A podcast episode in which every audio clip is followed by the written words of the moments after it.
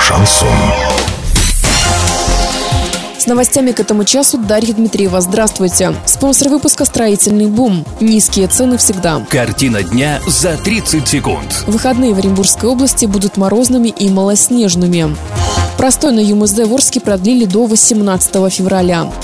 Подробнее обо всем. Подробнее обо всем. В выходные 2 и 3 февраля метеорологи в Оренбургской области прогнозируют переменную облачность, однако в отдельных районах возможен небольшой снег. Температура в ночные часы составит минус 13, минус 18, местами до минус 20-25. Днем будет несколько теплее, около 9-14 градусов мороза.